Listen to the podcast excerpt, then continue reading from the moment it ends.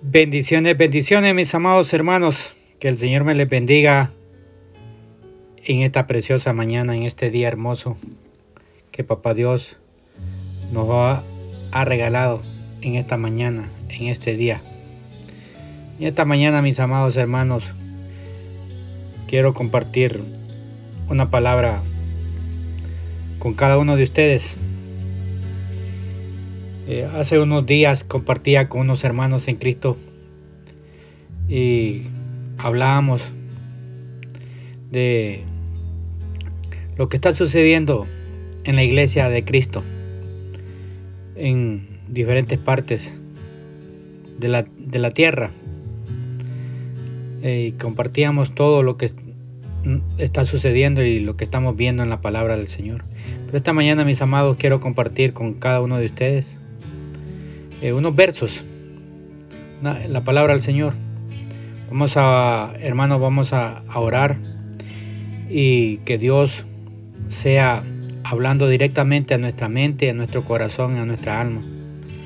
que podamos discernir la palabra que Él trae a través del poder del Espíritu Santo que está en, en ustedes, mis amados hermanos y fieles amigos que escuchan la palabra del Señor a través de estos medios virtuales, a través de estas redes sociales que el Señor está usando en estos tiempos para llevar su palabra, para llevar su evangelio a toda criatura.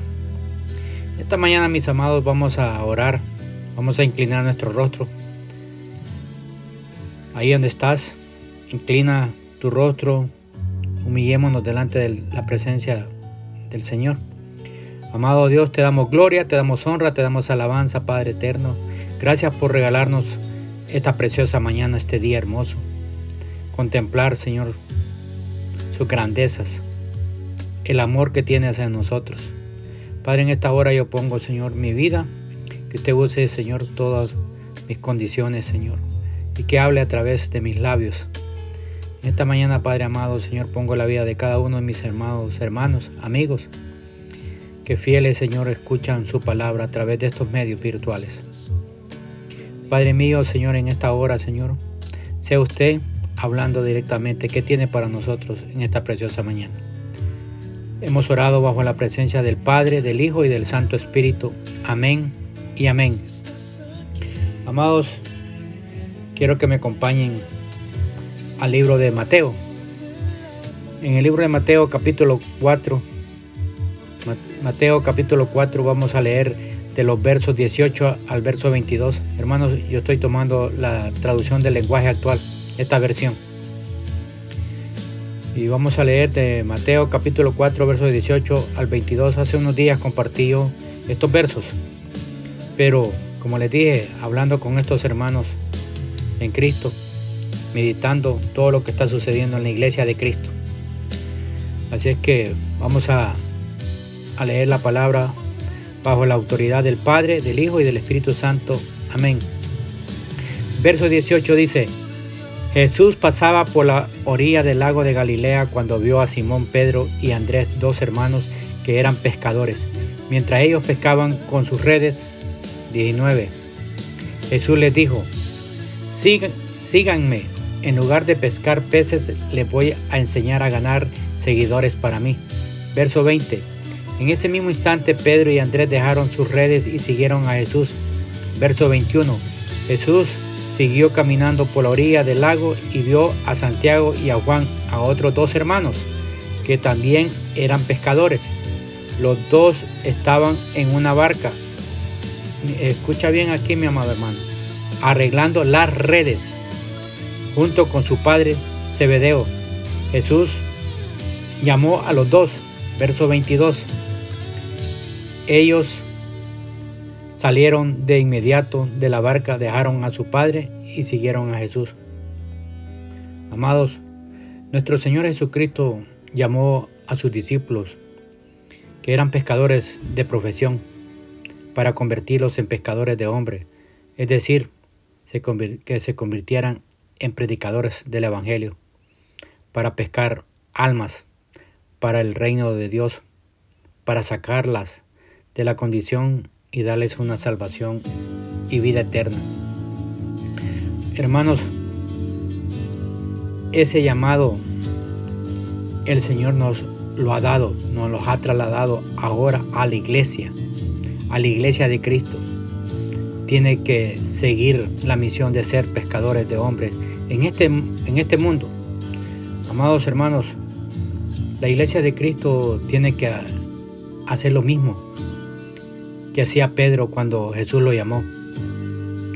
Tirar las redes en el mundo para pescar. Debemos, amados hermanos, predicar el Evangelio de diferentes formas. Hoy el Señor, amados hermanos, hoy en este tiempo nos ha otorgado las redes sociales. Hoy las redes sociales para llevar el Evangelio donde nunca lo han escuchado.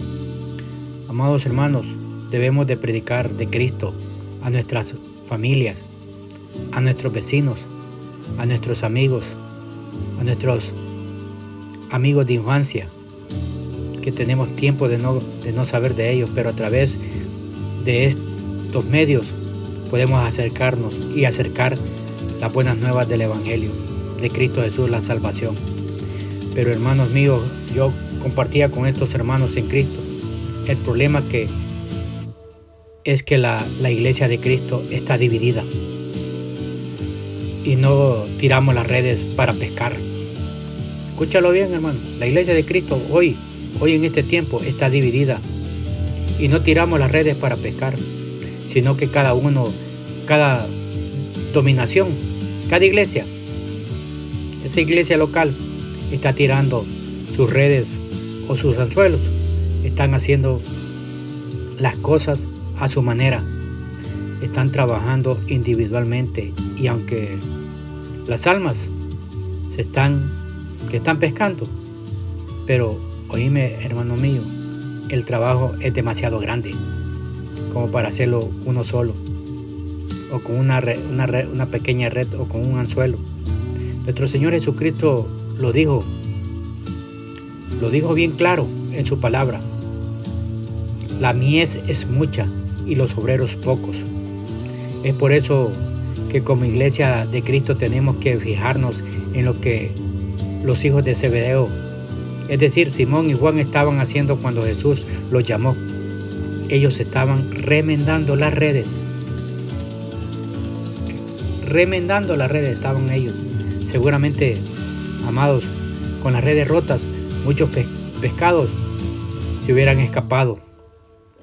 Con las redes rotas, los resultados no eran buenos. Con esas redes rotas, hermanos, la pesca era mínima y por eso decidieron remendar sus redes. Amados amigos, hoy en la iglesia, hoy en la iglesia de Cristo, necesitamos remendar nuestras redes para pescar mejor, para tener mejores resultados en la labor de nuestro Señor Jesucristo que nos ha recomendado. Nos ha dejado ese mandamiento. Pero definamos, hermanos, qué significa remendar las redes para los discípulos, para ti y para mí, que somos los discípulos de Cristo hoy. ¿Qué significa remendar las redes para la iglesia moderna de estos tiempos? Amado hermano, significa trabajar en lo que nuestro Señor Jesucristo quería para sus discípulos. La unidad, hermano mío. Mira lo que dice Juan, Juan capítulo 17, versos 18 al 23, en la traducción del lenguaje actual. Juan capítulo 17, versos 18 al 23. El verso 18 dice, mira lo que dice, los envió a dar los envío a dar tu mensaje a la gente de este mundo, así como tú enviaste a mí. Toda, de nueve, toda mi vida te le he entregado y lo mismo espero que hagan mis seguidores. 20. No pido solo por ellos, sino también por los que creerán en mí cuando escuchen su mensaje. 21. Te pido que se mantengan unidos entre ellos y que así como tú y yo estamos unidos, también ellos se mantengan unidos a nosotros. Así la gente de este mundo creerá que tú me enviaste. 22 y 23. Les he dado a mis seguidores el mismo poder que tú me diste con el propósito de que se mantengan unidos. Para eso deberán permanecer unidos a mí como yo estoy unido a ti. Así la unidad entre ellos será perfecta y los de este mundo entenderán que tú, que tú me enviaste y que los amas tanto como me amas como me amas tú. Hermanos, aquí habló solo de unidad, solo de unidad. Hermanos míos, tenemos que comprender que no podemos ganar almas para Cristo si como iglesia seguimos divididos, seguimos criticándonos, seguimos mirándonos como rivales y no como miembros del mismo equipo. Seguimos mirándonos como enemigos y no como miembros del mismo ejército, el ejército de Jesús. Amados hermanos, amigos, primeramente tenemos que remendar nuestras redes en nuestra iglesia local. Escúchalo bien. Primeramente, esta mañana el Señor nos está diciendo que tenemos que remendar nuestras redes en nuestra iglesia local. Acompáñame al libro de Ezequiel, hermano, muy conocido por muchos. El libro de Ezequiel capítulo 34. Puede tomar dos versos, 20 y 21. El verso 20 dice, yo juzgaré a los fuertes y a los débiles les doy mi palabra. 21. Ustedes, los fuertes, empujan a los débiles y los hacen a un lado. Además, los atacan y los hacen huir. Amados, ¿cómo, ¿cómo, podemos hablarle de amor al mundo si en la iglesia de Cristo no nos amamos? ¿Cómo podemos hablarle de, perdón al mundo si la iglesia de Cristo no nos perdonamos. Amados hermanos, la iglesia local, donde tú te congregas, donde yo me congrego, no está ayudando a practicar el amor y el perdón entre sus mismos hermanos. A poner en práctica, hermanos, la paciencia, a ser verdaderamente una comunidad no solamente de fe, sino de amor, de compañerismo, llegar a ser una verdadera familia espiritual. Pero, ¿cómo podemos pescar a nuestros vecinos, a nuestros mismos vecinos, y ya no digamos a nuestra misma familia, para el reino de, de Dios, si no les dirigimos la palabra, si tenemos rivalidades entre nosotros mismos, si hay personas dentro de nuestra iglesia que las consideramos nuestros enemigos. Amados hermanos, tenemos que comprender que llamarnos hermanos no es solo un saludo que nosotros los cristianos usamos, sino que es la, es la realidad, pues somos hijos de nuestro Padre Celestial. Amados, esta mañana el Señor nos está diciendo, remendamos, remendemos hermanos nuestras redes, en nuestra iglesia local, en, en nuestros hogares, donde vivimos, donde nos congregamos. Perdonémonos, amémonos, arreglemos nuestras diferencias, hermanos, sintámonos parte de la familia de Cristo. Él viene pronto, hermanos, pero Él viene por una iglesia apartada, santificada. Amados, también tenemos que remendar nuestras redes con los hermanos de otras iglesias, de otras denominaciones. Hermanos míos, tenemos que hacerlo. En Primera de Corintios, quiero que me acompañes al libro de Corintios, Primera de Corintios capítulo 12, verso 12 al 17, de la traducción del lenguaje actual. Hermanos, dice, la iglesia de Cristo es como el cuerpo humano. Está compuesto de distintas partes, pero es un solo cuerpo. Trece entre nosotros, unos son, unos son judíos, otros no lo son. Algunos son esclavos y otros son personas libres. Pero todos fuimos bautizados por el Espíritu Santo para formar una sola iglesia y un solo cuerpo. A cada uno de nosotros Dios nos dio el mismo Espíritu Santo. Escúchalo bien, amado hermano.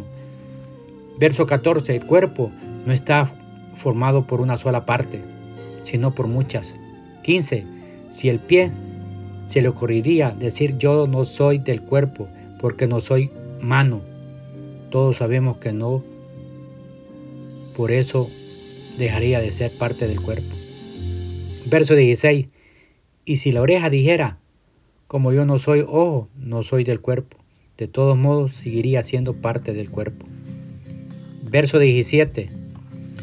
Si todo el cuerpo fuera ojo, no podríamos oír. Y si todo el cuerpo fuera oído, no podríamos oler. Amados hermanos, esta palabra es bien clara, hermanos, hermanos míos. La iglesia de Cristo está formada de un, de un de iglesias y de, denominaciones que trabajamos todos, cada uno a nuestra forma para el reino de nuestro Dios. Cada uno hace su, su labor de llevar el Evangelio a diferentes lugares. Pero el trabajo debe llevar, amados, esa palabra, el Evangelio de Cristo. La pesca sería mucho más productiva si trabajáramos con, en, en unidad, si fuéramos más unidos, si le mostráramos al mundo el amor, amándonos primeramente entre cristianos. Hoy, hermanos míos, hoy en día nuestros, nuestros municipios, nuestros lugares, nuestros pueblitos, nuestras ciudades, en, nuestros trabajos, amados, nuestra familia, conocieran, conocieran el cuerpo de Cristo, pero cada uno tenemos diferencias. Pero, como les dije, hay muchas denominaciones. Están los, las iglesias pentecostales, la iglesia Lin, están las misiones están las asambleas de apóstoles y profetas. Hay infinidades, pero todos pertenecemos al cuerpo de Cristo. Pero el problema es, amados, que en lugar de trabajar juntos para el reino, hacemos lo contrario.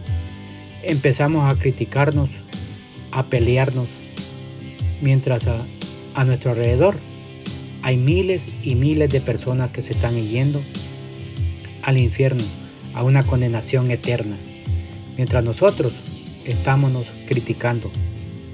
Qué maravilloso sería que en nuestro trabajo, sin importar de qué denominación seamos, trabajemos juntos para ganar a Cristo, a un compañero inconverso, a un compañero de trabajo.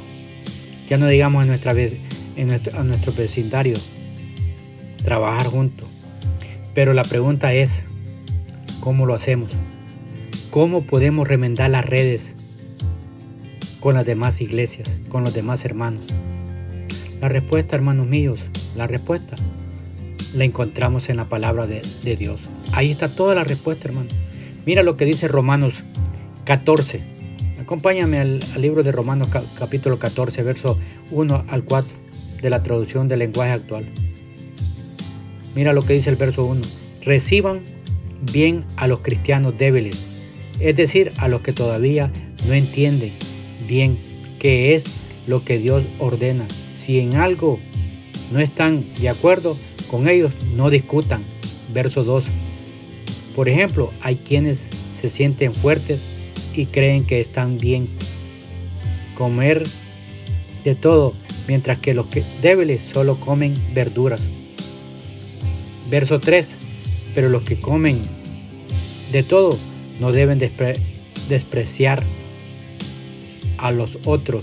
De igual manera, los que solo comen verdura no deben criticar a los que comen de todo, pues Dios los ha aceptado por igual. 14.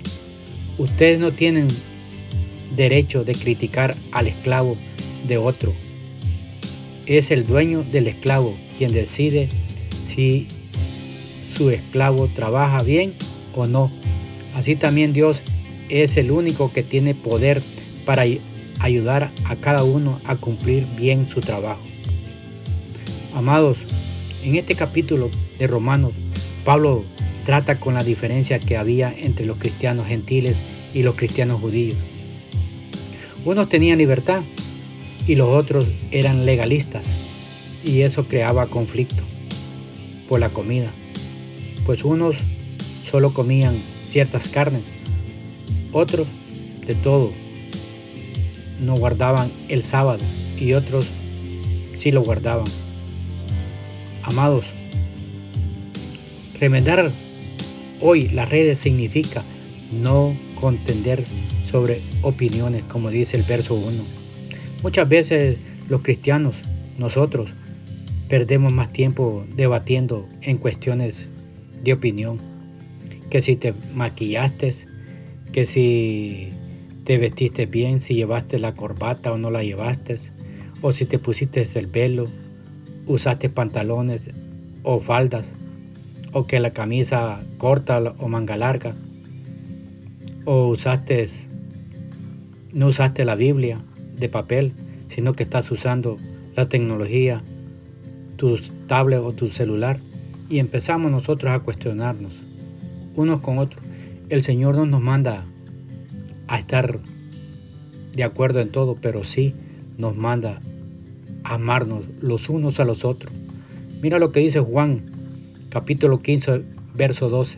Juan capítulo 15, verso 12. Y esto es lo que les mando, que se amen unos a otros, así como yo los amo, como yo los amo a ustedes. Amados, no menosprecie, no menospreciemos no nos menospreciemos, como dice Romanos 14.3. Él habla bien claro en Romanos capítulo 14, verso 3. Pero los que comen de todo no deben despreciar a los otros. Amados, nos creemos tan espirituales, nos sentimos más superiores a los demás. La verdadera espiritualidad se manifiesta en la humildad no en la soberbia. Amados, no juzguemos, como dice Romanos en el capítulo 4. No juzguemos, hermano. El cristiano que es legalista llama al que no hace las cosas como él. El liberal, pagano, mundano, pecador. Otros que son más liberales llaman al otro fariseo, hipócrita, santurrón, etc. Hermanos, no juzguemos. Pero ¿quiénes? Imagínate, ¿quiénes somos nosotros? ¿Quiénes somos nosotros para juzgar al criado ajeno? Si nosotros también somos criados, el único que puede juzgar es nuestro Señor. Es nuestro Señor porque nosotros somos criados, criados de Él, por amor, por amor. Amado, esta mañana el Señor nos está diciendo a ti y a mí, remendemos nuestras redes y pesquemos el mundo para Cristo. Amado mío, remendemos nuestras redes y pesquemos el mundo para Cristo, porque Cristo viene pronto, hermano. Que el Señor les bendiga, que el Señor les guarde. En el amor de Cristo, su hermano Romeo Sánchez.